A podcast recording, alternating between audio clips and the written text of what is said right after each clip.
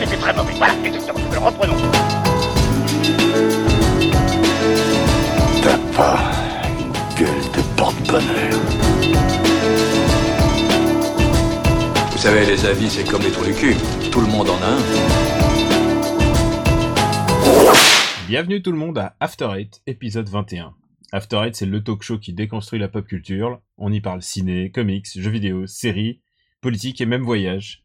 Et après notre épisode spécial questions-réponses, où nous nous étions face à face dans le blanc des yeux, on revient à notre formule classique. Alors tout droit rentré des USA, mon camarade Benjamin François, alias Quix, alias le roi de la green card. Euh, oui, si on veut. Bonjour Daniel, bonjour les auditeurs. Et oui, ils m'ont laissé revenir. J'ai réussi à franchir la frontière. Alors qu'en vrai, la green card, je l'ai toujours pas. hein. Je suis toujours sur un visa travail, donc j'ai dû subir le regard inquisiteur de l'officier de l'immigration. Mais elle n'a rien trouvé pour euh, me refuser euh, l'accès, donc je suis, voilà, je suis de nouveau chez moi. Attends, le regard inquisiteur, franchement, les officiers de l'immigration aux, aux États-Unis sont trop gentils. Ouais, alors t'as eu de la chance parce que euh, à Los Angeles, c'est, ils sont plutôt agréables comme des portes de prison généralement. hein. C'est rarissime de tomber sur un Moi, mec je suis sympa. plutôt, je suis plutôt East Coast. New York, c'est trop des mecs sympas. À chaque fois, ils font la bonne vanne, on rigole et tout. Non, non, vraiment, je. Mais peut-être que euh, ton, ton visage avenant et ton air jovial doit jouer, je sais pas. hein. Moi, à chaque fois, je tombe. alors, peut-être 9 fois sur 10, je tombe sur des gens désagréables. Moi, même pas. Pas bonjour, pas au revoir, la meuf, hein, rien. Ah ouais? Putain, c'est dingue. Alors que moi, c'est genre, vous venez faire quoi? Oh, you coming for Comic Con? Yeah, right, enjoy. C'est genre vraiment, genre, oh, ça va être super. Et parfois, il me dit, ouais, j'adore Star Trek, tu vois. Enfin, Bah ouais, m'a mais non. Mais moi, je viens de travailler, moi, je viens voler le pain des honnêtes américains. Voilà pourquoi ils m'aiment pas. Ah, c'est pour ça aussi. Ah bah, peut-être. Et, euh, et mais par contre, quand je vais au Japon et j'en reviens, reviens là juste là précisément, et bah justement là je je je ne pipe mot et et si possible je fais croire que je parle pas japonais. Euh, je fais le, le meilleur English possible parce que euh, parce que justement si s'ils voient que tu parles japonais, ils vont ils vont te poser des questions parce qu'ils ont un levier sur toi.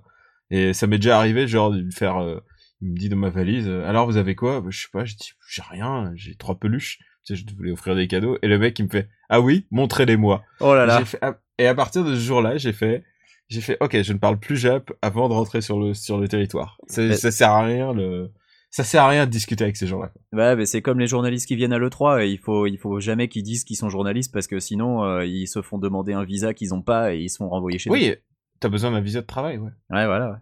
ouais. Et bon, et ben moi, je suis euh, Daniel Dreyev. Mais oui, qui euh, es-tu Mais oui. ah, C'est vrai qu'il faudrait que tu fasses, eh mais toi, qui es-tu? Genre, parce que moi, je, qui je te présente petit? à chaque fois. Qui es-tu, petit homme poilu? Eh ben écoute, moi je suis, euh, eh, eh, oh, j'ai presque autant de poils que toi et, et je suis fait Oh, la c'est même faux. Oh, c'est tellement faux. taille. et alors, on, on vous explique un peu le, cet épisode qui n'est pas un Q&A pour une fois là. Euh, mais euh, je viens juste juste de rentrer du Japon. On pensait en fait, euh, on pensait enregistrer depuis depuis Tokyo.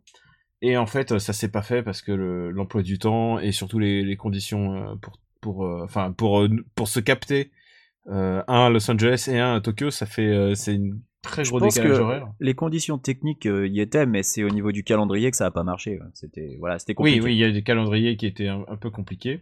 Bah, on avait euh, Et, euh, 16 heures de décalage, je crois, un truc comme ça. Enfin, en gros, Ouais, toi, 6 t'étais. heures de euh, décalage et moi je devais tout de suite courir pour le boulot Voilà. ou pour d'autres trucs et, euh, et donc on n'a pas réussi. Et de toute manière, comme ça, ça veut dire qu'on enregistre dans des meilleures conditions. Et il est quelle heure chez toi là? Là, il est 20 heures chez moi. Eh ben, attends, moi il est 5 heures du matin et comme je, je ne dors pas, c'est Voilà. c'était expliqué dans le Q&A. Euh, je ne dors jamais.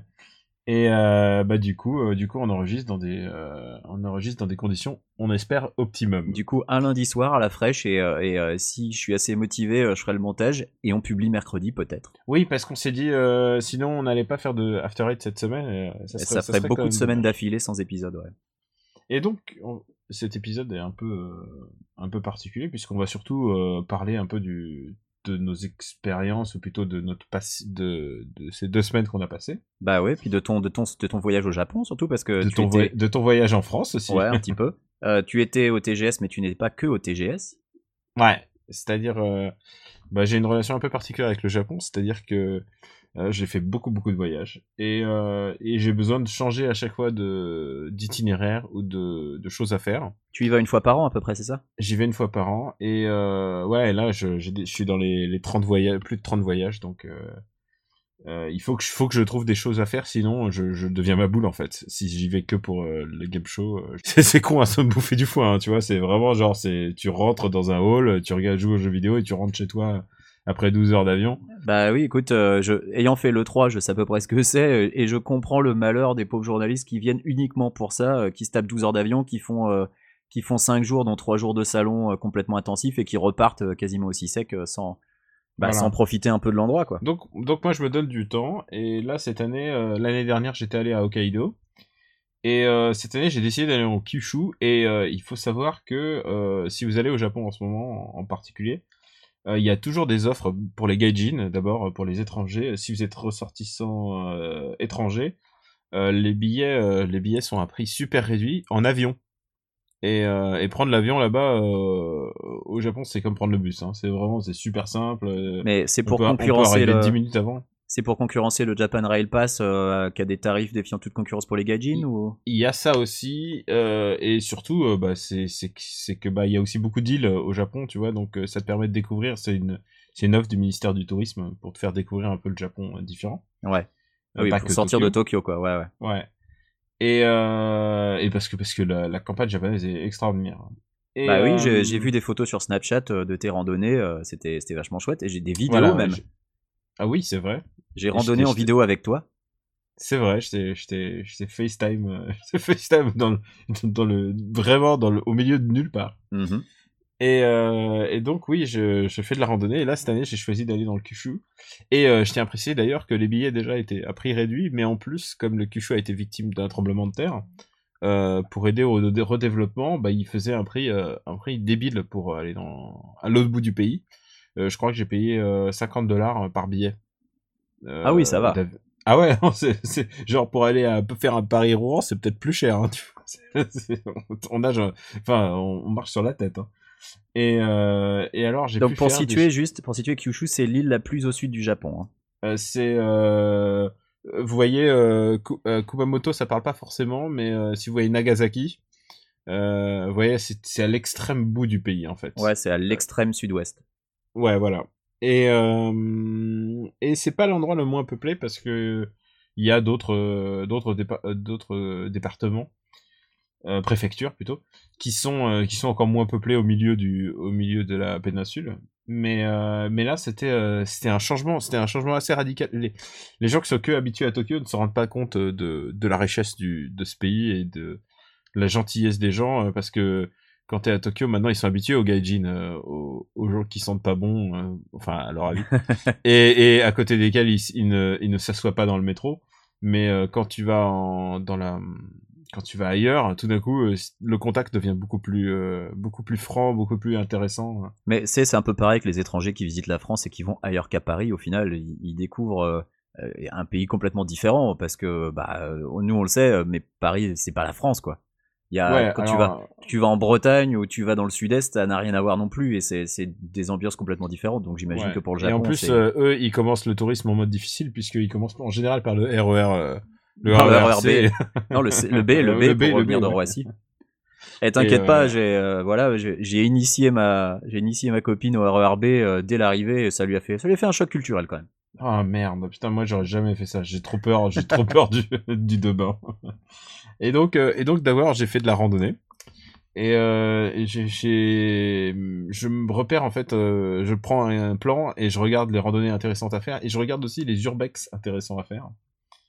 Et, euh, et puis les volcans aussi parce que je choisis les, les endroits où je vais à partir euh, en fonction des volcans.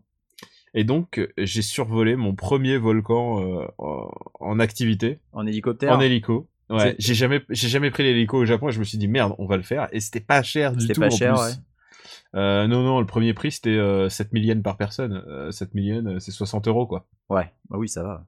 Et euh, tu peux, genre, tu peux le louer pour toi tout seul pour une somme, euh, pour, une, pour 400 euros, mais ce qui, mais, mais pa- par rapport au tarif des hélicos euh, qu'on a en, qu'on a en, en France, enfin, et aux États, même aux États-Unis, c'est un peu cher. Bah, J'ai au aucune tarif idée du prix que ça coûte en fait en France de prendre l'hélicoptère. Euh, je pense qu'un, je pense que c'est 200, 250 euros pour un, pour un baptême de l'air, je pense, je te dirais Ouais. comme ça, à vue de nez. Mais euh, par exemple, euh, survol de New York, je pense que c'est touchable à 200, 200 dollars par personne. D'accord. Bah, c'est un truc qui est effectivement envisageable, mais tu le fais pas toutes les Mm. semaines, ouais, c'est sûr.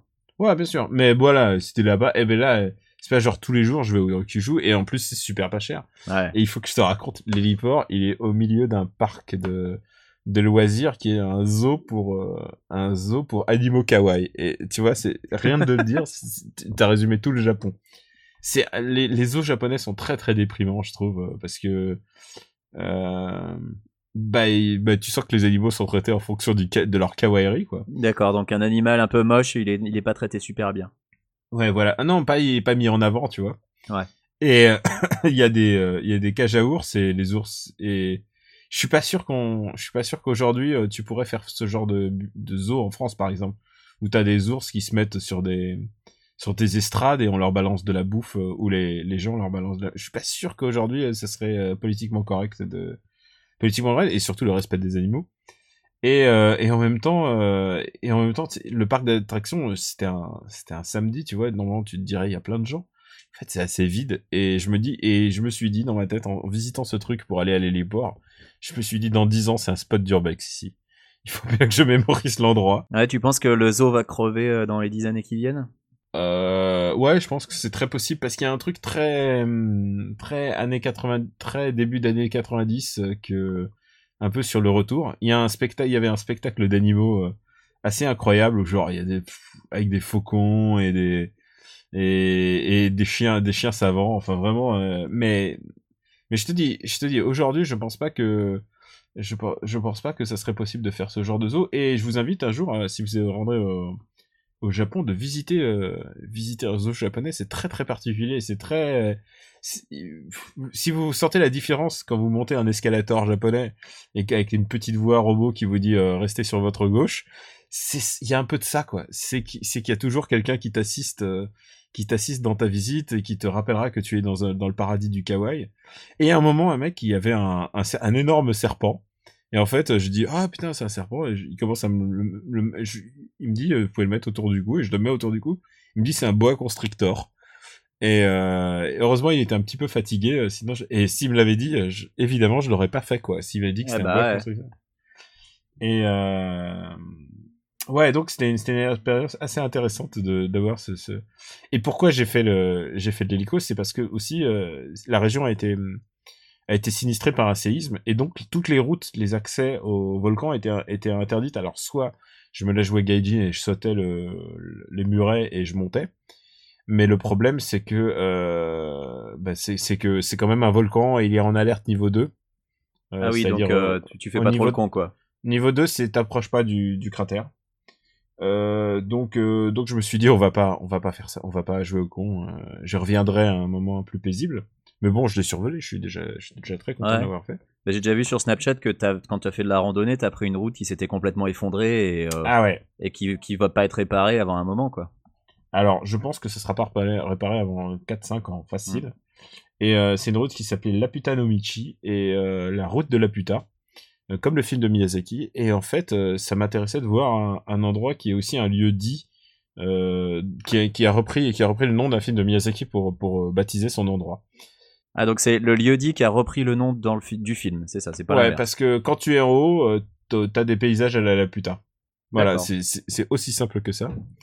Et, euh, et ça m'a et j'ai vu les photos de la route, c'est des mecs qui des motards. Et déjà ça avait l'air défoncé avant, mais là là il y avait des rochers partout et j'ai jamais vu une route aussi euh, aussi dévastée de ma vie en fait. Bah, elle était bien Euh, défoncée, ouais. elle- Il y avait des toute la moitié d'une voie était complètement effondrée. euh, puis ça avait pas l'air super solide, même sur le côté par lequel t'es passé. Enfin, il y avait des gaffe, rochers euh, des rochers partout. Ouais, il y avait des gens qui m'ont dit n'y allez pas. Euh, et, euh, et pourtant, en fait, ça allait très bien. En fait, c'est pas une randonnée très difficile. Et en fait, ce qui était même assez plaisant, c'est que vu que bah, c'était impraticable par les voitures, donc il n'y avait pas de voitures. Et je me suis dit, c'est dommage qu'un tel chemin euh, soit envahi par les voitures en temps normal. Mais là, on est peinard. Je pense qu'avec tous les travaux qu'il y a à faire, et je pense qu'en plus, il n'y a pas d'intérêt financier à, à remettre en place cette route. C'est pas une route très importante. Euh, bah du coup, je pense qu'on va attendre encore quelques années. euh, Et on voyait bien- encore, ouais. on, on voyait bien sur les vidéos que tu faisais que t'étais tout seul, il y avait, il y avait personne à côté de toi. À un moment, t'as dit Ah, qu'il y avait un motard, mais euh, c'est tout, quoi. j'ai vu personne. Et oui, il y a des gens qui arrivent par en haut, tu vois, ils se posent en haut et ils posent leur moto en haut, ils vont voir la super vœu en haut et puis ils repartent. Ils passent par l'autre côté. Et bien entendu, c'était un plat cagnard et, et je, je manquais d'eau. Et, et à un moment, j'ai vu le garde forestier, il m'a filé, il m'a filé une bouteille, j'étais trop content. j'ai regardé le garde forestier qui est évidemment était tout en bas, mais c'était. Puis comme je te disais, l'hospitalité japonaise, j'ai été invité par une une nana euh, qui elle m'a vu euh, à l'aller et ensuite elle me voit au retour et ensuite elle me propose de manger un bout chez elle et elle avait un jardin ouvert euh, tout en bas de en bas de de la route en fait de la montagne et du coup ouais, voilà c'est ça l'hospitalité à la japonaise euh, de province c'est un truc qui arrive difficilement à Tokyo et Mais là, tout, là, j'ai ma, question. J'ai ma question de mecs à qui on dit depuis des années que les Japonais c'est des racistes et xénophobes et qu'ils aiment pas les étrangers. Si tu parles pas japonais, est-ce que les gens sont aussi hospitaliers quand ils te voient arriver euh, débarquer pour faire des randonnées? Je sais pas écoute euh, je me souviens de quand j'étais en quand je parlais moins bien japonais les gens étaient quand même assez cool en fait Ouais. Euh, ils sont très Parce que Ils tu l'as dit, euh, à Tokyo, ils ont l'habitude des gaijins. Moi, je suis allé qu'à Tokyo et j'y étais pas longtemps et les gens ont tous été adorables, mais c'est vrai qu'à Tokyo, ils ont l'habitude maintenant. Mais dans la ouais. campagne, est-ce que euh, est-ce que c'est le cas aussi ou est-ce qu'il y a toujours cette réputation? Est-ce que cette réputation est usurpée ou pas en fait? Si tu veux des grands cas de racisme, j'en ai jamais eu euh, en province. Il y a juste un moment où j'étais dans une, j'étais pas loin d'une famille. On m'avait dit ce mec-là, il aime, il aime pas les Coréens, il aime pas les, les étrangers, tout ça. Je me suis dit oh là, genre j'ai senti un mec chelou, mais sinon j'ai jamais eu de grands cas de racisme euh, avérés en dehors de Tokyo. Parce que, Par contre, à, moi- To- à Tokyo même, ça m'est arrivé par exemple. ça t'est arrivé? Genre, bah, je remplis des formulaires pour euh, louer un, un vélo et le mec il me dit ah non vous êtes étranger euh, le vélo on vous le loue que pour la journée alors que moi il me fallait pas une semaine je dis vous voulez rigoler? Do- donc en fait vous faites une discrimination raciale en ouais. fait et je me suis dit j'a- j'avais presque envie de voler euh, voler un vélo euh, j'avais presque envie de voler un vélo euh, plutôt que de le louer quoi du coup Ah bah ouais. Mais ce que m'avait dit Greg, c'est que globalement, euh, en fait, les Japonais étaient devenus vachement plus cool avec les étrangers touristes, mais que par contre, le racisme ressortait si, genre, tu débarques, tu t'installes, tu viens de te marier avec une japonaise et tu vas être leur voisin, en fait. Où là, d'un coup, ils te voient d'un œil un peu différent. Alors, il y a quelque chose comme ça, mais ça c'est un truc sociologique et je l'explique et je l'explique assez souvent quand je le vois chez des amis. Euh, c'est un truc vraiment con comme la vie, mais c'est une vérité. C'est que quand c'est l'homme qui qui retourne dans son pays avec une une nana étrangère, en général ça se passe bien. Mais sociologiquement, une femme qui reste, euh, une femme japonaise euh, qui qui et une femme, je dis japonaise, mais une femme russe qui vient avec un c'est valable pour tout. Si la femme est, locale et elle ramène un mec étranger, c'est toujours moins bien vu. Et c'est terrifiant, mais c'est la vérité.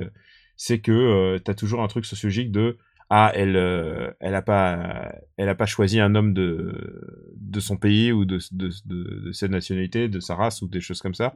Alors, un japonais qui ramène une russe, alors, comment elle est vue, la fille? Euh, Ah ben non, mais quand t'es justement, c'est ça qui est horrible, c'est que sociologiquement, si t'es un homme euh, local et que tu ramènes et que tu ramènes quelqu'un d'autre, euh, tu, tu passes pour un tu passes pour un héros un héros social quoi. Ah oui, d'accord. Alors que euh, et, et c'est- horrible à faire, à vous, mais je l'ai constaté de mes yeux.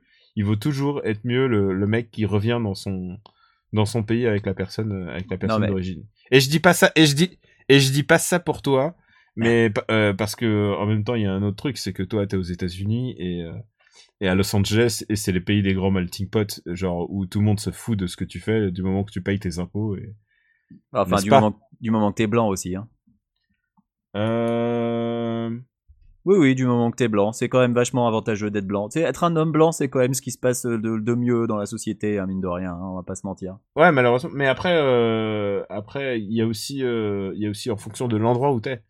Euh, Ah bien sûr, non mais Ouais. euh, Los Angeles, euh, c'est pas le pire endroit en Californie euh, pour pour être étranger. Clairement, il y a des, tu vois, dans la campagne, ça passerait vachement moins bien quoi. Même en Californie, il y a des il y a des bourgades paumées où les gens ont des mentalités à la limite redneck quoi. Mais euh, Mm. é- évidemment, quand tu restes dans un milieu urbain, ça se passe toujours. Enfin, Mm. dans une grande ville, généralement, t'es entouré de gens qui ont qui sont, qui sont plus éduqués, qui Mm. ont généralement voilà, qui ont qui ont voyagé, qui ont qui savent ce que c'est qu'une culture étrangère, donc ils en ont moins peur. Donc évidemment, euh, t'es vachement mieux accepté, oui, c'est sûr. La, la sociologie japonaise est un peu différente puisque euh, euh, faut pas oublier que bah ils, au sorti, ils sont sortis perdants de la guerre, mais en même temps, du coup, dans leur toute leur euh, publicité, dans leurs médias. Les Occidentaux, pendant des années, étaient montrés comme un exemple. C'était les, euh, les personnes qu'ils avaient envie de devenir. Au fur et à mesure, c'est un, un peu estompé. Et, et je te dis les Occidentaux, mais c'est pas valable pour tout le monde. Je pense pas qu'il y ait de fascination particulière pour la Russie, ou pour, euh, plus pour l'Amérique. C'est le modèle, euh, le modèle du rêve américain, quoi. Ouais, puis les Russes sont un peu leurs voisins, ils sont plus proches d'eux, ils ont eu des conflits, euh, et d'ailleurs, je crois qu'ils ont toujours des conflits. La Russie, euh, techniquement, tu sais que la Russie n'a toujours pas signé de traité de paix avec avec le techniquement le Japon est toujours en guerre avec le ils sont ils sont en paix de fait ils sont en, en paix de fait pardon mais euh, mais euh, mais par contre euh, ils n'ont pas signé de traité de paix donc euh, techniquement ils sont encore en guerre. Et, et mon prochain but c'est quand même d'aller en, dans Russie via bateau euh, à en partir passant de par les, les îles du Nord, mais c'est les îles du Nord qui sont, ouais, c'est les îles du Nord qui sont qui sont qui sont contestées d'ailleurs entre les Russes et les Japonais. Il y a toujours un petit contentieux. Ah, les Kourils, tu parles. Voilà les Kourils. Ouais. Mais alors les Kourils, euh, c'est autre chose. Les Kourils, tu n'y iras pas parce que je pense que c'est des, c'est des installations militaires. hein. Moi, je pense que, je pensais plutôt à Vladivostok ou des choses comme ça. Des, Ah oui, mais Vladivostok c'est vraiment en Russie par contre pour le coup. Ouais. oui. Mais les Kourils, euh, oui, les Kourils, c'est un grand, un grand, une grande histoire de conflit. Mais je pense que le Japon a essayé de rouvrir les négociations pile quand Poutine est arrivé. Je pense qu'ils ont tombé sur le mauvais mec. Ah, Genre. Poutine, Poutine lâchait du territoire. Non, non, c'est pas la peine. Et, euh, et donc voilà, voilà pour mes news. On va peut-être reparler un peu du TGS après. Euh, alors toi, qu'est-ce qui t'est arrivé euh, Comment comment s'est passé ton séjour en France finalement? Mais moi, mon séjour en France s'est très bien passé. Écoute, je me suis baladé. Je ne suis pas resté que à Paris, donc j'ai fait découvrir un peu la, la province à, ma, à ma copine, et qui est devenue ma fiancée entre temps. Voilà. Euh, merci bien. Et euh, on est allé plutôt vers l'ouest parce que euh, bah, c'est plutôt par là que j'ai grandi, même si euh, c'est pas de là que je suis originaire à la base. Mais voilà, on est allé à Nantes, on est allé à La Rochelle, on est allé rendre visite à un, à un copain vers Niort. Et bah, on a pris du bon temps, on a, eu, on a eu beau temps, on a eu un bon séjour, on a bien mangé, on s'est tapé une raclette avec toi.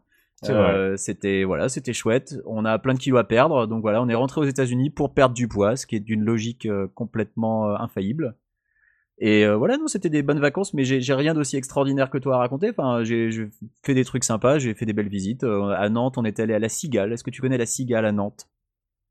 C'est le- Euh, C'est le plus vieux restaurant de la ville de Nantes. Et à l'intérieur, ils ont essayé de garder le truc au maximum comme c'était à l'époque. C'est juste Mhm. en face du, du théâtre. Euh, et euh, alors ça date de, je sais plus quand ça date, mais ça date, je crois, de la fin des années 1800. Attends, je vais vérifier. Je tapote euh, sur mon clavier et je vois euh, 1895. Donc c'est quand même une brasserie qui date un peu. Et ouais, à l'intérieur, c'est encore superbe. D'ailleurs, vous pouvez regarder sur, sur Wikipédia, il y a des photos. Euh, donc on est allé là, euh, on, a fait, euh, on a fait des passages, on, a, on, on s'est bien baladé, globalement. Et euh, à La Rochelle, ben, pareil, on est allé à la vieille ville, euh, sur le port, euh, on s'est fait plaisir, globalement. Et puis pareil à Paris, en fait, elle m'avait dit qu'elle voulait pas faire les trucs de touristes, donc, euh, donc je l'ai emmené à Montmartre, normal, les trucs, de, les trucs pas touristes. Euh, mais non, sinon on a, on a quand même, on a, on a quand même bien marché. euh, on a fait ce que font les Parisiens. on est allé boire des coups en terrasse. On est allé se poser au jardin du Luxembourg. bref, c'était un, c'était un chouette séjour. Ah bah écoute, c'est que du positif là. peu- Ouais, hein, que pour, du positif. pour des gens qui, qui parlent de, euh, de hate tout le temps. Mais c'est sûr que bon, voilà, comme c'est la France, je vais pas apprendre grand chose aux gens qui habitent en France. Bon, après, les gens qui connaissent pas Paris, euh, forcément, mais, euh, mais c'est sûr que c'est moins exotique que le Japon. Ouais, c'est moins exotique, mais bon, après, euh, chaque expérience est bonne à voir. Et surtout, tu peux randonner partout, hein, tu sais. Ah, ça, c'est vrai. Ah, et je t'ai pas parlé des urbex que j'ai fait, euh, à part la route. euh, euh, il m'est arrivé un truc un peu flippant, c'est qu'ils m'ont posé... euh, j'ai demandé à l'hôtel de me déposer à, à une station de bus pour rentrer dans, dans la ville. Et le problème, c'est qu'ils m'ont posé dans une mauvaise station de bus. C'était une gare, mais elle était fermée euh, après le séisme. Et vraiment, c'est très impressionnant à voir les, les destructions du séisme. Mais donc, ils t'ont déposé accidentellement dans une gare fermée? Une gare fantôme, ouais. Oh, et, euh, et, et ouais, je, je les ai appelés après. euh, bah là, ça, là, ça servait de parler japonais parce que pour expliquer que t'es dans une gare, des gares Ah, tu abandonnées m'étonnes. et que t'es foutu. Et du coup, le mec, il, il s'est raboulé tout, tout désolé en bagnole et il m'a redéposé à un autre endroit. Et, euh, et là, ça s'est bien passé. Mais, mais du coup, j'ai fait euh, urbex spontané, euh, gare, gare abandonnée. C'était, assez intéressant. Et, euh, et ouais, et en fait, il y a un autre truc d'urbex que j'ai essayé de faire. C'était un parc d'attractions.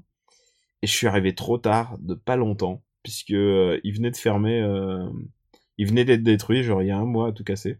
Donc Ah, c'était chance. un, c'était pas de chance, mais, Ouais, mais parce que les, les vieux parcs d'attractions en matière d'urbex, c'est toujours assez incroyable. T'as toujours des images assez maboules euh, avec. euh, Il y a une espèce d'atmosphère euh, un peu cinglée qui se dégage du truc euh, en te disant ouais c'était des manèges, il y a des gens qui se sont amusés là, il y a le côté féerique pété en fait. Je sais pas trop comment l'expliquer. Ça me fait ça par exemple quand je vois les photos de la grande roue euh, à côté de Tchernobyl. Tu sais à, euh, comment s'appelle cette ville qui est juste à côté de Tchernobyl? Ça y est, je perds la mémoire. Euh, mais bon, tu vois de laquelle je parle, euh, la- la ville qui est juste à côté, et avec cette, cette grande roue et ces manèges, et tu dis putain, c'est une espèce de mélancolie qui en sort, qui est, qui est dingue. Ah bah ouais, c'est. Il restait le- plus rien de ton parc d'attractions à toi? Euh, si, il restait encore la boîte, euh, la Ah. boîte. la- Il restait un enclos à animaux où il y avait marqué euh, donner 100 yens pour donner donner de la bouffe aux animaux. Ouais. Et restait la, la cabane du des responsables et, et à un moment il y a quelque chose qui est sorti de d'un arbre et putain j'ai eu les boules genre j'ai vraiment les boules je savais pas quel animal c'était et euh, c'était soit un re- je crois que c'était un renard je suis pas sûr mais je crois que c'était un renard Ouais. et du coup, euh, et du coup, c'était assez, euh, c'était, assez flippant, mais, mais assez plaisant parce que j'y suis allé à 7 heures du mat et tu vois, je, c'est un peu je- comme je peux pas dormir, j'y vais très très tôt et à 7 heures du mat, t'es sûr moi que tu verras personne. Bah, ouais. Et j'étais un peu déçu, mais en même temps, je me dis, eh, c'est la vie, on peut pas, on peut pas tomber toujours. euh. L'année dernière, j'étais tombé sur un spot génial puisque c'était un, temple, un temple euh, récent, mais complètement détruit. Et je suis monté tout en haut de la tour et tout. euh, Il y avait personne. C'était vraiment un, endroit génial. Bah, si, vous êtes curieux, putain, un jour il faudrait que je les compile dans des articles en fait, tous ces trucs. euh. Faut que je fasse des articles parce que j'en ai fait des. Je fais beaucoup d'urbex spontané en fait. Je, je découvre des des trucs et je me dis allez comment je rentre là-dedans? Et voilà c'est comme ça que ça se passe souvent. Et moi j'ai retrouvé le nom, c'est Pripyat. Ça t'a jamais tenté, euh, toi qui parles russe, euh, d'aller euh, dans la zone à Tchernobyl? Faire de l'urbex? Euh... Relation compliquée avec Tchernobyl. Je devais, euh, j'y suis allé l'année l'année de Tchernobyl en, en Russie. Ah oui, d'accord. Et euh, mais juste avant et après j'ai- et après on me fait. hmm, souvent j'ai eu de la malchance parce que je devais par exemple aller en Chine mais très très jeune. Et et puis je me souviens très bien, on était en bagnole, on écoutait on écoutait les radios avec mes parents.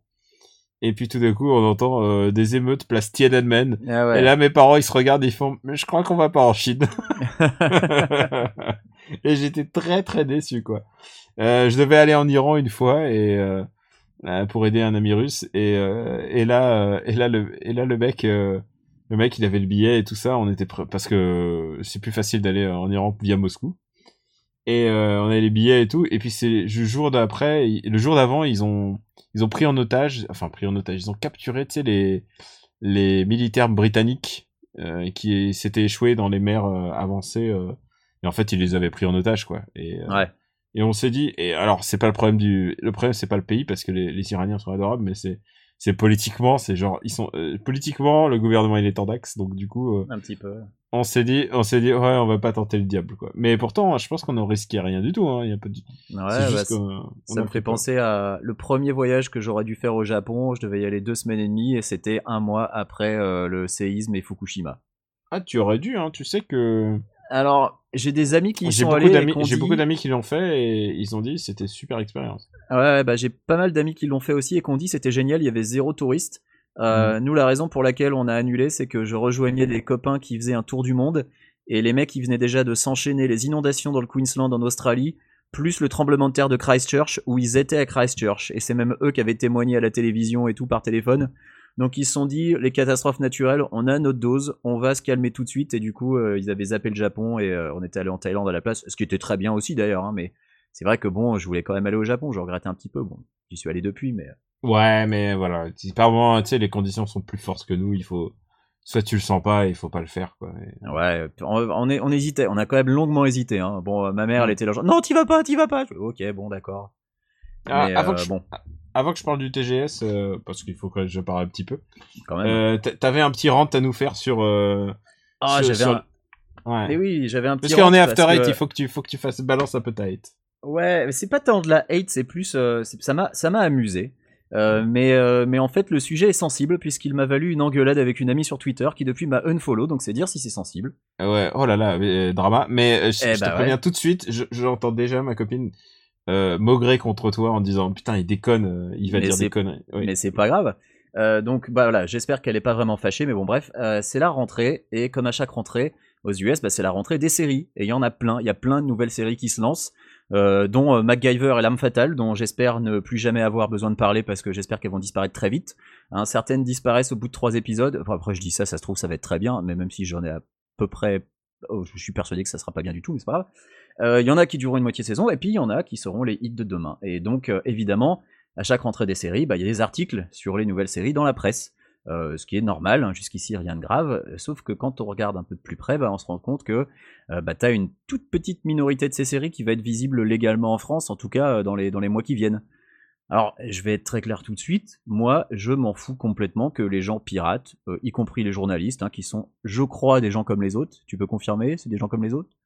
Je sens, je sens de l'ironie, mais je- je- avant de te cracher à la gueule, je, je te laisse parler. Bref, moi je m'en fous. Euh, je suis pas là pour faire la leçon sur le piratage. Je pense qu'on a tous les deux piraté des trucs et que ça nous arrivera encore à l'avenir. Euh, ça se joue entre la personne et sa conscience, et puis euh, un petit peu le FBI, mais bon, bref. Euh, et je veux bien entendre tous les arguments possibles disant que c'est quand même chaud de devoir attendre des mois qu'une série sorte si elle sort, euh, parce que c'est vrai et qu'en plus je suis d'accord euh, que la distribution des séries c'est quelque chose de compliqué et que des fois en France ça met des mois à arriver quand ça arrive. Alors, ça met des mois à arriver, mais, mais c'est beaucoup mieux qu'avant. Hein. Ah, ça je veux dire, fait euh, énormément de progrès. Il y a, il y a du avant, avant, il y avait des, il y avait des, des laps de temps de 3-4 ans, euh, voilà. des séries qui sortent jamais, des trucs de fond de catalogue que tout d'un coup ils décident de sortir au, bon, Bon, moment. après, euh, t'as ou les séries- diffusions, ou les diffusions, genre, je me souviens de moment, je pense que vraiment l'éclosion de la notion de saison et de et de série, tu vois, enfin de la, la notion de périodicité de saison, c'était Urgence et, et Friends et et, et Urgence, ils, ils balançaient les épisodes, ils faisaient trois épisodes par soir, du coup ils ils niquaient leur stock en un mois, enfin c'était grotesque les, les Mais en de fait. Le concept de saison, je pense qu'il a vraiment éclos avec 24 heures chrono parce que pour Urgence, Mm. tu voyais une continuité, mais le concept de saison était jamais vraiment. euh, Enfin, France 2 t'en parlait vraiment jamais, quoi. euh, Parce que je pense qu'ils ont commencé la diffusion avec quelques années de retard, donc ils avaient du stock, donc ils en ont balancé genre 2-3 saisons d'un coup euh, avant de, avant de l'épuiser. Et euh, mais bon, bref, le, le concept de saison, c'est un truc qui est arrivé un peu plus tard. Et euh, comme tu Ah, dis, il y a eu du progrès. euh, Friends aussi. Ouais, Friends aussi. Mais il y a eu des progrès. Bon, il y a encore des séries qui n'arriveront jamais. Il y a encore des séries qui sont en retard. Bon, bref. Moi, ce qui m'a fait un peu réagir, c'est que tous les ans, on peut assister à une espèce d'étrange contorsion de la part de la presse euh, qui parle haut et fort de tout un tas de trucs qu'ils n'ont pas pu voir autrement qu'en piratant sauvagement. Et que leur lectorat bah, sera bien obligé de pirater pour aussi pouvoir s'y intéresser. Euh, ce qui m'a fait sourire, c'est que c'est un peu une exhibition volontaire d'une activité illégale qui, a priori, ne dérange personne dans la rédaction. Et je, pense même qu'elle est encouragée parce que les séries, ça intéresse les lecteurs, c'est un sujet, euh, sujet d'époque, et puis voilà. Euh, moi, qu'on mentionne l'existence de ces séries, je trouve ça tout à fait normal. C'est le boulot d'un journaliste, il y a pas de problème. Là où je trouve ça un peu plus, un peu plus, un peu plus chatouilleux entre guillemets, c'est quand on te sort un top 10 des raisons pour lesquelles tu dois regarder la série machin, sinon t'es un gros ringard qui pue du cul, et que quand tu regardes la série en question, elle est complètement introuvable également. Euh, bah voilà, moi je trouve ça un peu bizarre, et je me demande ce qu'en pensent les distributeurs à les ayant droit. Euh, je trouve pour le moins cocasse qu'une presse qui d'un côté répète, et avec raison, euh, qu'elle est en train de crever parce que plus personne ne veut payer pour la lire, ou même regarder ses publicités, je trouve ça bizarre que d'un autre côté, on incite ses lecteurs au piratage d'un autre média, parce que moi, quand je fais un truc louche, bah, je je m'en vante pas forcément publiquement. Bon, je... euh, ah, tu, tu drops le mic, mais moi je vais te répondre. Euh, moi j'ai été, euh, j'ai été responsable de, de section import presque toute ma vie dans la, enfin toute ma vie professionnelle dans la presse jeux vidéo. Je m'occupais des sections Japon et je peux te le dire, il y a des moments où on a été obligé de faire avoir recours au piratage parce que c'était pour le, pour pour l'information. Mais c'est pas quelque chose que dont on se vantait. C'est jamais, c'est quelque chose dont on n'a jamais parlé. Mais le Euh, truc, si tu veux, c'est que euh, quand quand il y a quand il y a un objet physique et pour le coup pour- avec les jeux vidéo à l'époque, parce que euh, à l'époque les jeux vidéo c'était uniquement du matériel, il y avait toujours un moyen de l'avoir légalement. Et, et là, si tu veux, c'est possible aussi que le journaliste ait reçu euh, des CD avec les pilotes des séries et qu'il les a regardés dans la complète légalité Ou qu'il habite les États-Unis. ou que le journaliste habite les États-Unis. Euh, le problème, c'est que mine de rien, implicitement, il invite son lectorat à pirater parce que euh, le lectorat, lui, il n'a pas accès à ces séries-là et il y aura accès peut-être quand elles seront disponibles en Blu-ray ou quand elles seront quand elles seront importées. Euh, le format est quand même particulier et c'est la même chose avec les films. Première, par exemple, ne publie pas euh, les critiques de films lorsqu'ils sortent dans leur pays d'origine. Ils attendent la sortie en France pour le faire. Alors ils peuvent toujours parler des films et les évoquer et, en parler, Mais si tu veux, pour moi, la, la démarche est un petit peu différente. Et euh, le fait que là, bah, ce soit du broadcast fait que, oui, légalement, il n'y a aucun moyen de voir la série légalement en France, au moins euh, pendant 24 heures. Mais pour plusieurs des séries qui ont été abordées, euh, il n'y a aucun moyen légal. Et dans le cas d'un jeu vidéo, il y a toujours l'import parallèle.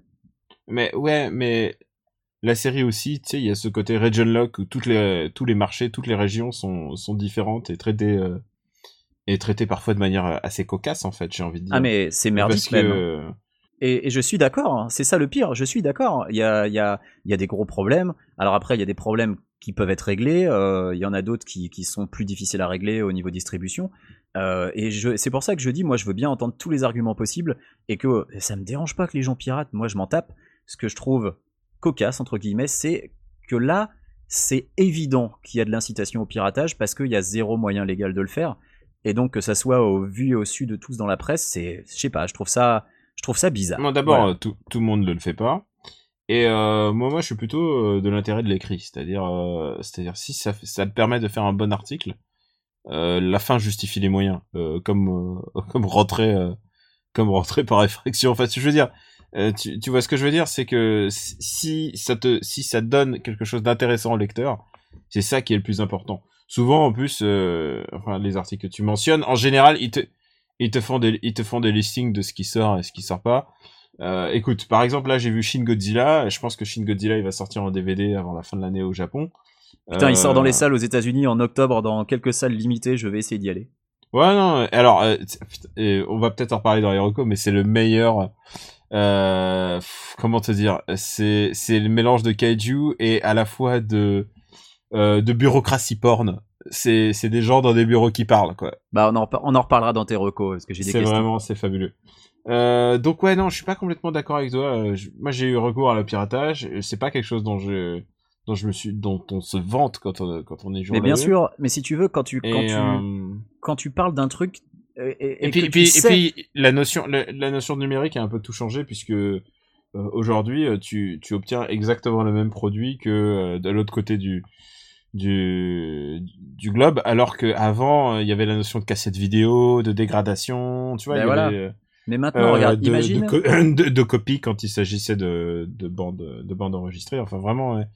Euh, la notion numérique a un peu changé tout ça. Et euh, mais pff, ça me scandalise presque autant que quand je vois des, des musiques qui sont pas disponibles sur iTunes euh, sur iTunes en France alors que sur le, ils sont sur le store Jap. Enfin, c'est ce qui me paraît Ah oui, non, mais euh, le- tout, tout ce qui est, euh, tout ce qui est euh, region lock et tout le bordel, c'est une, c'est une aberration complète. Mm. Et euh, là-dessus, je suis entièrement d'accord, hein, si tu veux. Mais, mais tu verras pas la presse musicale faire des reviews d'un disque à leaker, par exemple. Enfin, il y a. il y a- alors, si, il y a eu, si, il y en a eu. Si, il y en a eu, il y a eu beaucoup de des cas de, de leaks de, de disques assez connus et euh, je sais pas, je sais pas les exemples en tête, mais si, si, c'est un truc au contraire. Le leak devient un, événement en soi, quoi. Genre, il y a eu, des faux leaks de de Daft Punk et tout ça et vrai et genre, si, si, ça devient un événement en soi et c'est peut-être intéressant d'en parler aussi. Euh, je te dis, moi, l'important pour moi, c'est le lecteur dans, dans ce cas-là. Et, euh, et c'est pas parce que tu fais, c'est pas parce que tu le pirates que tu dis qu'il faut le pirater. C'est, il y a pas de, y a pas de notion d'exemplarité à mon avis. Mais Ouais, euh, mais quand tu voilà. fais un top 10 des raisons pour lesquelles tu dois regarder la série Bidule, sinon tu crains, eh ben pour moi, t'incites à pirater. ah, je sais pas. Moi, je me suis fait convaincre par une amie euh, qui est journaliste de regarder Transparente et euh, et je crois qu'à l'époque il y avait aucun moyen. Et oui, en plus parce qu'il y a les séries Amazon et ça. Et t'as recommandé, t'as recommandé JCVD là, la série de Jean-Claude Van Damme, enfin le pilote, qui avait pas de manière, il y avait pas de manière légale de le voir pour, même pour toi, je crois. Ah bah si, euh, moi je suis euh, client Amazon Prime, hein, donc euh, si Ah je donc tu vu. l'avais, tu l'avais, tu l'avais gratos? Ah bah oui, moi je l'ai vu sur Amazon. Hein. Ah d'accord. Mais je crois qu'Amazon Prime, euh, il, il gère pour l'étranger ou pas? Pff, si t'as un proxy, ça marche. Ouais, voilà. Enfin, du coup, c'est comme quand moi je me connecte pour aller jouer à un MMORPG en Jap où ils m'interdisent alors que je suis un gaijin, quoi. Ouais, voilà. Si tu veux, le, le fait de faire sauter un region lock en utilisant un VPN, ça, pff, techniquement, ouais, ça va les faire chier, mais, euh, mais tu payes quand même pour le service, donc, euh, donc Oui, quelque part, c'est pas vraiment piraté, quoi. Tu payes pour quelque chose. euh, pourquoi on t'interdirait de le faire, quoi? C'est, c'est grotesque. Mais voilà. Ça, ça- là, c'est un problème de, de localisation, si tu veux. C'est c'est différent d'une série qui passe à la télé et pour, lequel, pour laquelle t'as vraiment zéro autre moyen que le piratage. Quoi. Mais ouais, c'est exactement ça. That was wonderful. Bravo! I loved that. Oh, it was great. Well, it was pretty good. Well, it wasn't bad. Well, there were parts of it that weren't very good. It though. could have been a lot better. I didn't really like it. It was pretty terrible. It was bad. It was awful. It was Get terrible. him away! Hey, boo! Boo! Bon, euh, est-ce qu'on a un peu le temps que je parle un peu du TGS Bah, on est, à, on est à 40 minutes, donc il serait bien que tu commences à parler du TGS. je, pense que ce serait, je pense que ce serait bien. Eh bien, écoute, je, je me suis assez bien amusé dans ce salon qui a fait beaucoup d'efforts pour masquer les trous, en fait. Pour masquer le... Parce qu'avant, euh, il y avait des, des espaces étendus dans des halls et, et tu sentais qu'il y avait des gros problèmes euh, bah, de, bah, de gestion d'espace, quoi. Et là, ils Est-ce ont... que, est-ce que c'est pas parce que l'industrie du jeu vidéo japonaise n'est pas à son meilleur? Est-ce qu'elle, est-ce qu'elle va mieux? Moi, je pense qu'elle va mieux. Et surtout, euh, je pense que là, elle est en train de se lancer à corps et âme dans le, la VR. La VR elle représente un, un espoir pour l'industrie japonaise. Et alors, tous les stands avaient leur putain de VR. Que ce soit Square Enix, ils avaient un truc de, Alors, de je vais réalité. reprendre, Ouais. je vais reprendre une expression de Greg, mais est-ce que la VR c'est pas l'Eldorado euh, des jeux pour petits gros? Euh, tu veux dire par rapport aux otaku? Bah, euh, si, c'est pas- à chaque si. fois que Greg le dit, j'imagine le petit gros à lunettes avec la coupe au bol euh, qui, Bah- qui collectionne les posters d'idoles sur, euh, sur les murs de sa chambre. Bah, Donc, euh, écoute, je vais te dire, j'ai vu les trucs les plus glaireux du monde euh, Voilà. en VR. C'est ça que tu, c'est ça que tu voulais. Tu voulais que j'aille tout de suite dans le Ah, je, veux que tu parles à l'essence. Oui. Je veux que tu parles des jeux qui t'ont le plus marqué. Oui, au pays du virtuel et de et de tout, enfin, tu vois, le, le Japon, quoi. Tu vois le Hashtag le Japon. hashtag le Japon. C'est évident que t'allais voir les trucs les plus glaireux de euh, des idoles virtuelles et de tout ce que tu veux. Enfin, au pays d'Atsune Miku et de de Aibo, quoi. Et euh, et oui, oui, j'ai vu des trucs affreux. euh, j'ai vu, euh, mais par exemple, il y avait une école et son but c'était de euh, de créer la technologie pour pour de la VR, mais en même temps pour donner un truc concret. Euh, ils ont mis un mannequin avec un, un uniforme d'écolière et tu pouvais le toucher et en jeu ça donnait que tu touchais une idole en fait. Et, Oh, mon Dieu. Et, et j'ai fait euh, un des mecs, j'ai fait vous êtes sûr que vous- de ce que vous faites? Parce que parce que putain vous allez vous faire euh, votre pire et votre pire ça va être chaud. Non, En mais fait, ça va pas sortir de hashtag le Japon, je pense. Voilà, ça c'est hashtag le Japon. Il y en avait un autre, c'était encore plus flippant. C'était euh, non, c'était pas plus flippant, mais c'était différent. C'était une idole qui est devant toi et toi t'essayes de l'attraper pour la toucher. Euh, évidemment, elle avait l'air euh, underage euh, de ma boule. Donc Et, déjà, euh, attends, déjà tu essayes de l'attraper, donc tu, tu la harcèles en la poursuivant Oui, pour tu ensuite essaies- la toucher. Alors, Oh tu, la tu la taquines, tu essayes de l'enlacer, et puis ensuite tu essaies de lui tapoter la tête, mais elle, elle s'enfuit à chaque fois, tu vois, genre... Ah putain, c'est Et- creepy, au possible. C'est creepy. Attends, attends, attends, parce que le- y a le prochain, c'était euh, et le summum de l'horreur, c'était euh, il y avait une espèce de petite piscine dans laquelle tu rentrais, enfin une petite euh, une petite baignoire. Ouais. Il y a pas d'eau, hein, bien sûr, mais tu rentres dedans et on te mettait un casque virtuel et tu te retrouvais dans un bain avec euh, Chibi Cléopâtre, avec euh, Cléopâtre Kawaii de 12 ans. Oh, et, euh, et et t'es dans le bain avec elle et, et ce que tu pouvais faire, c'était tu pouvais baisser la tête pour rentrer la tête sous l'eau et essayer de voir entre ses cuisses, il y avait un il y avait un truc caché entre ses cuisses. Et il y avait un, il y avait un petit canard jaune de bain. Il y avait euh, genre un logo et tout ça. Enfin, il y avait un petit, un petit, euh, un petit egg. Mais le fait qu'il y ait un Easter egg soit entre des cuisses d'une, d'une Cléopâtre de 12-13 ans, euh, c'est, très, c'est, Ah, très hashtag le Japon tout ça. C'est complètement hashtag. Oui, oui, mais, euh, mais donc ouais. Du coup, si t'es un petit stand en ce moment au Japon pour te faire remarquer, euh, fais le truc le plus gross, le truc le plus, le plus En cracra. VR. Il y a beaucoup de escape room VR de plus en plus. Euh, c'était Ouais. vraiment, euh, c'était, c'était vraiment le salon du VR. Et puis il y avait le salon, Sony où il y avait le fameux Summer Lesson où euh, où tu es un prof euh, et ça c'est c'est ouf quoi. Où t'es un prof particulier, euh, où t'es un prof particulier et pendant pendant l'été et la fille te rentre dans le, elle rentre dans sa propre chambre et tu es là en Oh là, train tu de m'as tu m'as fait très très peur là. tu es en train de l'attendre dans sa propre chambre, donc au début elle flippe un peu. Et en fait, euh, ce qui est horrible, c'est que bah tu lui apprends rien en fait, mais par contre euh, tu augmentes ses statistiques d'élèves. Ah. Et mais pendant ce temps-là, tu la reluques en fait. C'est ça aussi le. Et ça c'est chez c'est chez Sony ça. Euh, c'est chez Namco, c'est chez un- Bandai Namco.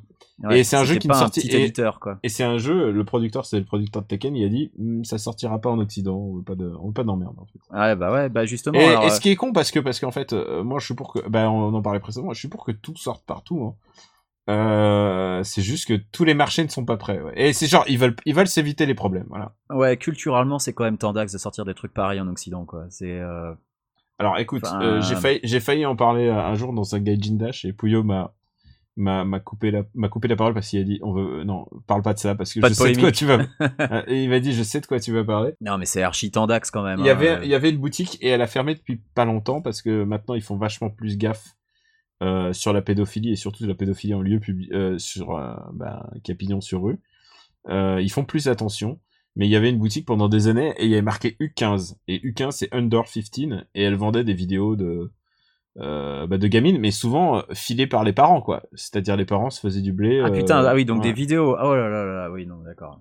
Ouais, ou, euh, ou je ne sais quoi, mais je, je suis jamais rentré, mais par contre, je peux te dire que je crachais euh, devant cette boutique. Non, mais tu m'étonnes. Non, Parce que Et, déjà. et c'est un peu con parce que tu vois, je- enfin, c'est un peu con, je suis un, je suis un occidental, j'arrive avec ma morale d'occidental, mais là, je crois que c'était vraiment le, le, le, le truc. Non, mais voilà. voilà.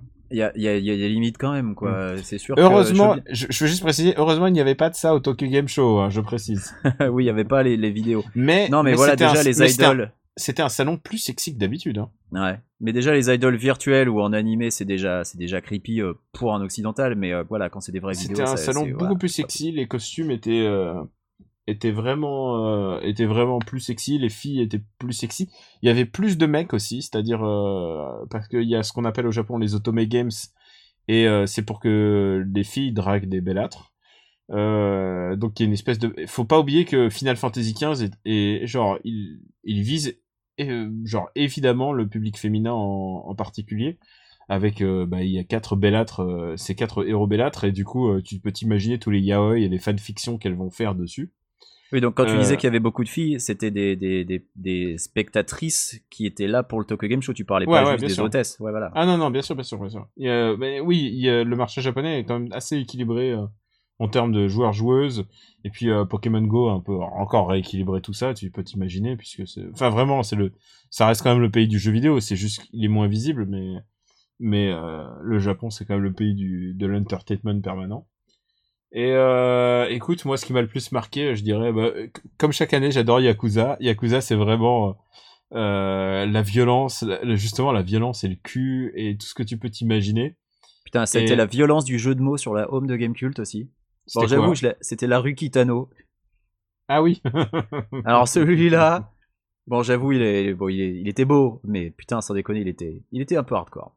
Et, euh, et ouais, et il y a Kitano dedans, et, et c'est, c'est ma boule. Genre, il y a un bébé, Kitano qui balance un bébé au ralenti, euh, en gros plan, euh, c'est vraiment, euh, il y a, y a, comme d'habitude, ils ont remis les hôtesses, et maintenant tu peux faire des, des chats, chats sexy avec les hôtesses, enfin, tu vois, et, puisque c'est un Yakuza, hein, c'est, évidemment, ouais. c'est, c'est moins ma boule, je dirais, que Ryuga Gotoku 0 qui disait violence, sexe, argent. C'était vraiment, c'était les leitmotifs de Yakuza 0. Alors Puisque- le zéro, c'est celui qui se passe dans le Japon féodal ou je confonds Non, c'est celui qui se passe dans les années 80, au moment de la bulle économique euh, japonaise, et donc il y a de, il y a, il y a plein de trucs du genre, euh, bah du, comment ça s'appelle, euh, Il de l'immobilier, il y a la gestion, il y a la gestion d'immobilier et tout ça. Il est sorti en Occident le zéro? Non, je crois qu'il va sortir. Je crois qu'il est prévu. Ah, c'est Sony qui s'en charge. Tu sais que j'ai jamais joué à un seul Yakuza. J'ai le 1 et le 2 sur PS2, mais je n'y ai jamais joué. Je les ai, ils sont sur ma. Fais-les toi, c'est vraiment chouette. je, quoi. je vais les faire, mais ils sont sur mon étagère. Bon, il y a Yakuza 1 qui est ressorti en méga HD là, mais euh, bon. Toi, je sais que t'es un grand fan de la série Yakuza. Est-ce que c'est le jeu que tu attends le plus? Est-ce que c'est ton jeu préféré du salon? Euh, c'est un jeu auquel je vais jouer, c'est sûr. Ouais. Euh, après, le truc, c'est qu'il y a Final Fantasy XV auquel je vais jouer euh, absolument. Euh... Ouais, après, tu sais quoi, ça manquait de titres un peu, un peu, peu forts en dehors de cela. euh, Tu vois, il y avait euh, euh, The Last Guardian et ce genre de choses. Euh, le, Mais The le Last truc- Guardian, qui, a, qui a beaucoup déçu Pouillot, si j'ai bien compris. Ouais, ouais, ouais. Et, et c'est à deux mois de sa sortie, donc autant dire que c'est foutu. C'est mal barré, ouais. Enfin, en tout cas pour Pouillot. Euh... Non, bah pour Ouais, moi ouais, aussi, moi, hein. je- moi de toute façon, je suis pas, j'étais pas client à la base, donc ça m'a, voilà, ça m'a. Ah non, ça moi, je- moi, j'y dans jouerais ma- par dans ma pur intérêt. Moi, je dirais par pur intérêt. Mais est-ce qu'il y a un Euh, jeu que tu attends, mais qui n'a strictement aucune chance de sortir du Japon? Euh... Ah non, mais parce que les trucs de série B maintenant, ils sortent maintenant, les Earth Defense Force. Tout ça, ça sort. Ah oui, c'est vrai, oui, Ah, le- il y en a, il y en a un qui m'a fasciné et ça s'appelle euh, Me- Megami Meguri. J'en ai écrit un- une preview pour GameCube justement et c'est un jeu où tu où tu es avec une petite DS, évidemment kawaii, et tu utilises ta Suica, tu sais, c'est la carte euh, Navigo japonaise mais qui sert aussi pour paie de paiement. Et tu l'utilises, tu, tu tapes la 3DS avec ta carte Et euh, la 3DS la lit. Et du coup, elle lit Et ça les fait offres. une microtransaction. Et hop, Et ça part direct Je chez crois pas Nintendo. si bien dire. Ah, euh, putain. genre, si, si par exemple tu tu tu as dépensé euh, 200 yens pour acheter ton Coca, elle va dire ah tu as dépensé 200 yens. Pourquoi t'as dépensé cet argent? Le flicage le flicage est ma boule. Et Ah ce ouais. qui est génial, c'est que ça reconnaît les 9000 euh, 9000 gares dans dans tout le Japon. Mais tu Et fais pas les paiements directement avec quand même. Non, je, je pense pas. Je pense pas. Ça Ça serait, incroyable. le vice assez loin. Ça serait incroyable, mais pourquoi pas. Euh, mais elle reconnaît les 9000 gares et du coup, elle va te dire "Oh, t'es allé à Ginza Mais alors comment c'était? Tu sais, Et donc c'est un jeu de conversation. Euh, Il y a beaucoup de jeux de communication cette année. C'est vraiment le, le, le style de l'année, je dirais. Euh, Beaucoup plus de. Non. Et du coup, elle, elle- tu, tu dis, tu tapes la discute avec cette avec cette DS qu'il faut. Donc c'est, euh, ouais. en gros, c'est, Siri, euh, mais kawaii. c'est Siri Kawaii avec ton Navigo. Voilà. Et et et et ta CB euh, Moneo. C'est un beau résumé. Et, et c'est tout, c'est tout ce que tu fais, tu es content de parler? Ouais, c'est un jeu de communication, ouais. Et, euh, et elle est kawaii, voilà, c'est à peu près. Ouais, bah après, ça. euh, Et je pense que ça, en termes d'intrusion, c'est assez ma boule. Et c'est Capcom qui fait ça. Donc, euh, tu vois, l'éditeur de Street Fighter a vachement changé avec le temps. c'est Capcom qui récupère tes informations de carte de crédit au passage, des fois que. Mais ouais, non, mais la, la Suka, donc la, la carte, la carte Navigo, c'est vraiment un truc qui, qui lie le Japon de manière assez incroyable. Voilà. Bah écoute, Et très euh, bien. bah, je, crois- je crois qu'on a fait le tour du TGS. Je en parlerai, euh, j'en parlerai au fur et à mesure, puisque forcément, je parlerai de Final Fantasy. euh, Ouais, on sera amené à reparler. Tu pourras ouais. reparler de Last Guardian aussi. euh, voilà. Ouais, bien sûr, bien sûr. Ça, c'est, ça va être, euh, ça va être les actus de fin d'année là, qui vont être très, très jeux vidéo et très films. Bah ouais. Bah alors, Bon, et toi tiens, puisqu'on parle de jeux vidéo, euh, moi, je viens tout juste de finir Alan Wake. Alors, j'ai fini euh, l'histoire principale, j'ai pas encore fait les DLC. Euh, j'en ai un peu parlé sur Twitter déjà, donc les gens qui me suivent savent déjà ce que j'en ai pensé. Euh, tu as, est-ce que tu y as joué toi, Alan Wake? Euh, non, j'ai jamais joué à Alan Wake. Alors Alan Wake, euh, donc c'est fait par Remedy, c'était les gens qui étaient derrière Max Payne 1 et 2. Euh, Il y avait une proposition qui était une sorte de roman de Stephen King en, en jeu vidéo. Et pour ce qui est de l'ambiance, bah, là c'est plutôt réussi. Euh, pour ce qui est de la réalisation, c'est plutôt euh, solide aussi, euh, c'est plutôt joli, il y a des chouettes décors, il y a une, une- une belle ambiance. Mais par contre, il y a vraiment un gros problème, c'est qu'il y a beaucoup trop, beaucoup trop de bastons. Où en fait, euh, on se bat contre des espèces de, personnages euh, fantômes qui s'appellent des, Taken. Et euh, il faut leur pointer dessus avec ta lampe torche pour les faire, pour les rendre tangibles, et ensuite tu peux leur tirer dessus. Et le gros problème, c'est que il y en a tellement que l'effet de surprise n'est plus là du tout, et que le jeu aurait pu être un, pur jeu d'ambiance avec quelques quelques monstres qui te tombent dessus à droite à gauche de temps en temps. Ça aurait fonctionné à balle, ça aurait fait peur. Et le problème, c'est qu'il y en a tellement, mais tellement que ça, au final, devient un jeu d'action archi prévisible. Euh, genre au moindre, détour dans un, sur un chemin, tu dis ah là je parie qu'il y a un monstre qui arrive et il arrive. C'est assez systématique. Et euh, voilà, à la fin du jeu, t'as buté euh, 500 monstres, euh, t'as cramé euh, 900 corbeaux et puis surtout le gros problème c'est que c'est écrit n'importe comment et pour un jeu qui met en scène un écrivain, bah c'est un petit peu dommage. Donc voilà, Alan Wake, bon, je suis pas trop déçu parce que je l'avais acheté en solde sur Steam, donc j'ai dû le payer 5 dollars. Mais euh, c'est quand même une, c'est quand même une déception parce que ça avait un potentiel de maboule. Et, euh, eh ben, je ne peux pas vraiment le recommander parce que euh, c'est pas un jeu qui est très agréable à jouer au final. C'est, euh, c'est un peu chiant. Et parce que les bastons sont mal foutus aussi, donc c'est pas, voilà, c'est pas génial, c'est pas top. Bon, bah, c'est un non-reco. C'est- C'était ma non-reco pour la semaine. Est-ce est-ce qu'on passe à nos vrais recos? Allez, on va passer à nos vrais recos parce que là, eh, mine de rien, pour un, pour un épisode sans sujet, on est à 53 minutes, et ben c'est pas mal. Ah, c'est nous. Je vous hais tous au plus haut point. Vous et puis toute votre clique de terroristes. Vous n'êtes qu'un sale gang d'assassins de bas étage, des putains d'enfoirés qui font chier la terre entière. Donc si vous voulez vous adresser à moi, essayez plutôt de causer à mes burnes. After Eight est à titre trompeur parce qu'à la fin, on balance nos recommandations. Et là, euh, je pense qu'on est- c'est bon, on a fait un petit peu de hate. Maintenant, c'est bon, on, on peut revenir en. Sur des trucs qu'on aime. Voilà. Allez, qu'est-ce que tu vas nous recommander, mon ami Allez, je commence. Euh, Je me suis rendu compte qu'on avait scandaleusement oublié de parler d'une BD dans notre épisode spécial, l'épisode 19. Et euh, cette BD, c'est pas n'importe laquelle. Bon, en même temps, on avait parlé de Why the Last Man, qui est donc euh, écrite par Brian Kevon. Eh bien, du même auteur, euh, il y a une série de science-fiction incroyable. C'est, est-ce qu'on peut dire que c'est du space opéra quelque part? C'est Ah, du c'est space clairement, opéra. clairement du space C'est opera. complètement du space opéra. C'est Saga, euh, donc toujours écrit par Brian Kevon, euh, dessiné par euh, Fiona Staples, qui a un style euh, formidable. Moi, j'ai- j'aime beaucoup son, son trait. Ah, je te Et recommande Saga. Arch- Archie que j'ai recommandé. et Eh ben oui, oui, euh, euh, et il est sur ma. Il est sur ma liste de comics qu'il va falloir Mm. que je, que je rattrape. Euh, et donc Saga, de quoi ça parle? Alors Saga, c'est l'histoire de d'une planète et de sa lune qui se font la guerre. Et, euh, et sur ces, ces deux, enfin sur cette planète et cette lune, deux, deux espèces euh, vivantes différentes se battent. Euh, Il y en a une, donc c'est des humanoïdes les deux, et euh, il y a une race humanoïde qui a des cornes et l'autre euh, qui a des ailes. Et les deux se font la guerre. Et alors, soit j'ai oublié, soit on sait pas trop pourquoi ils se tapent sur la gueule en fait au final.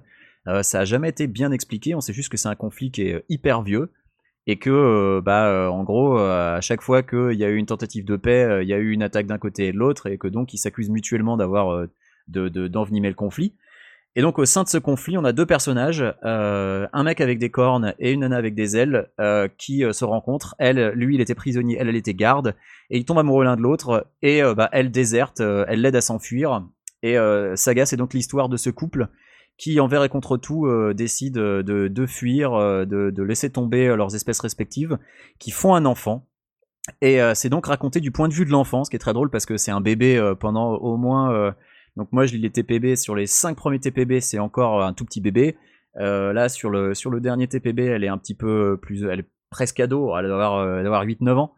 Et euh, elle commence à parler.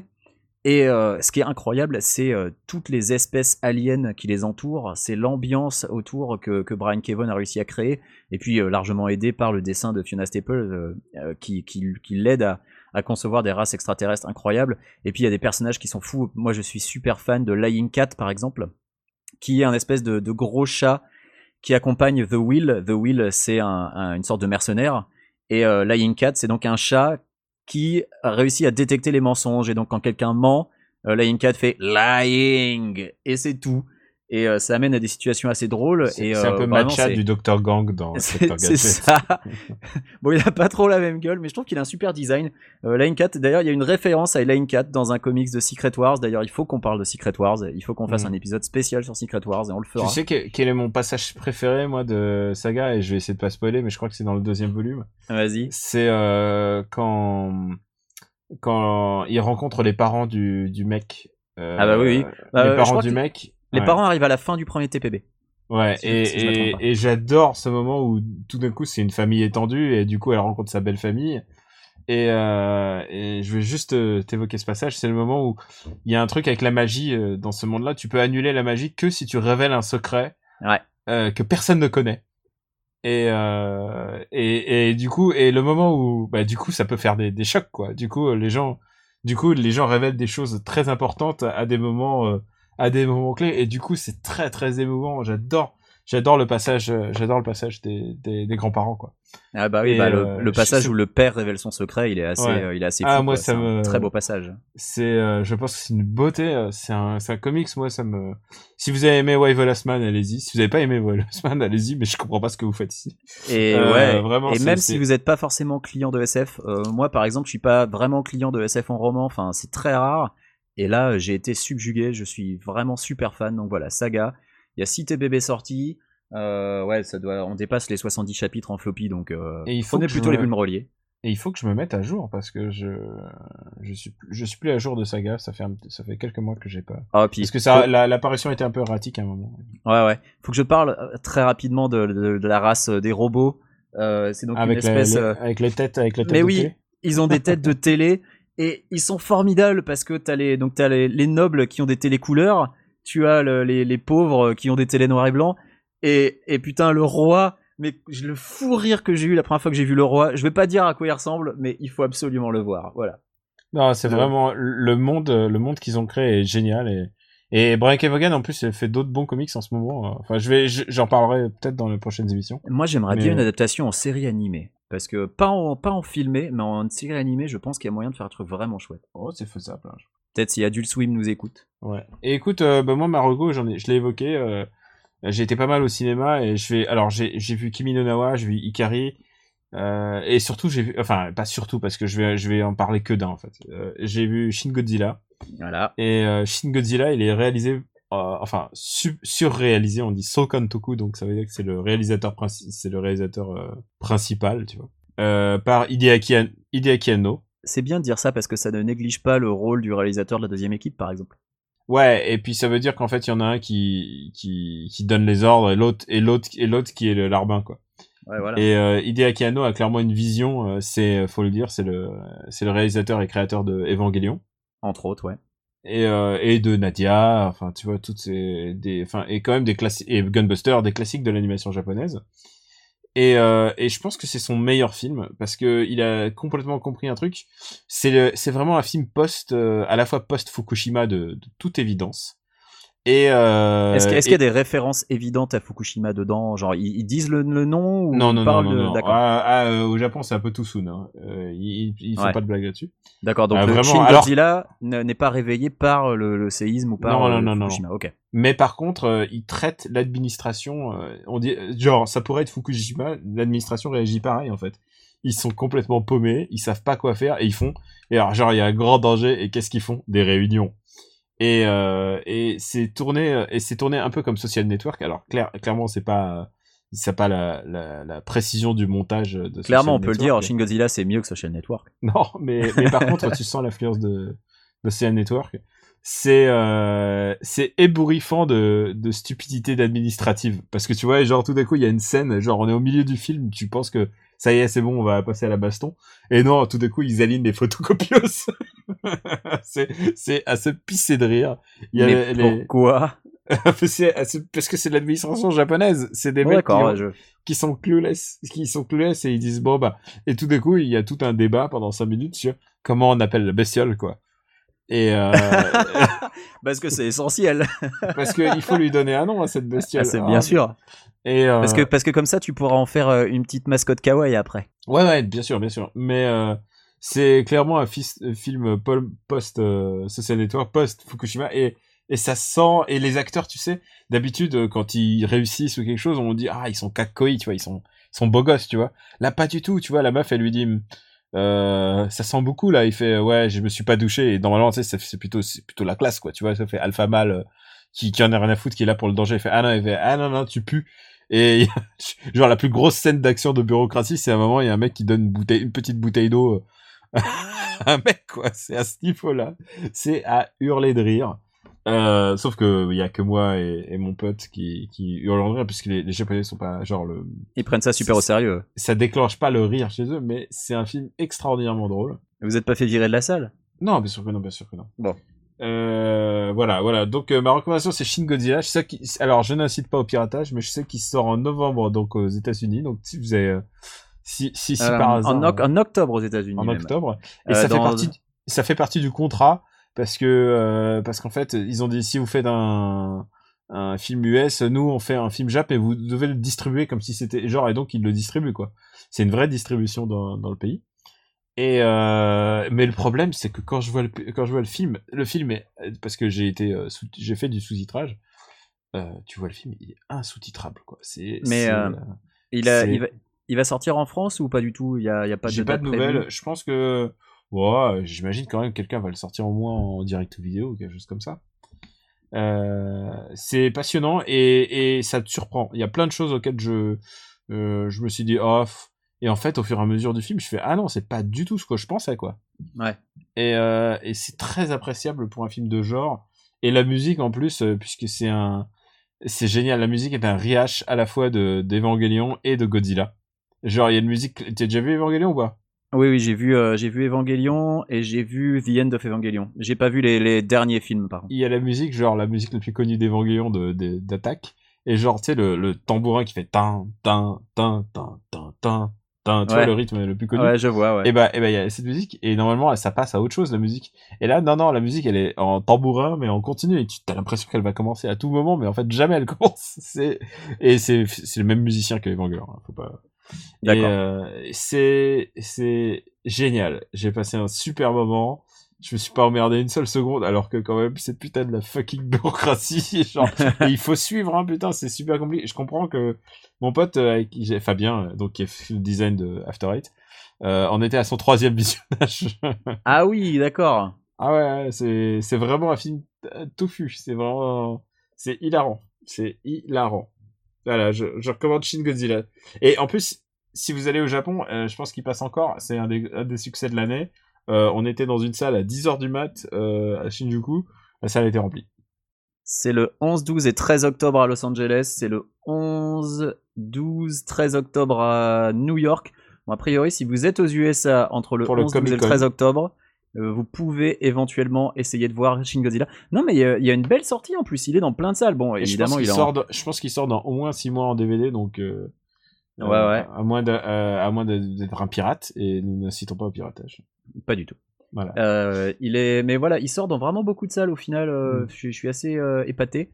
Euh, évidemment, durée limitée sur 3 jours aux USA, mais si vous êtes Mm. aux USA le 11, 12 et 13 octobre, vous pouvez aller voir Shin Godzilla en, ver- en version sous-titrée. Bah, je crois qu'on peut boucler là, mon ami. Et ben voilà. Et d'ailleurs, oui, alors pour finir, l'affiche dit du 11 au 18. Donc voilà, du 11 au 18 Voilà. aux USA et au Canada. Donc, Donc si on a des auditeurs canadiens, ils peuvent aller voir et on en a, on les, on les salue.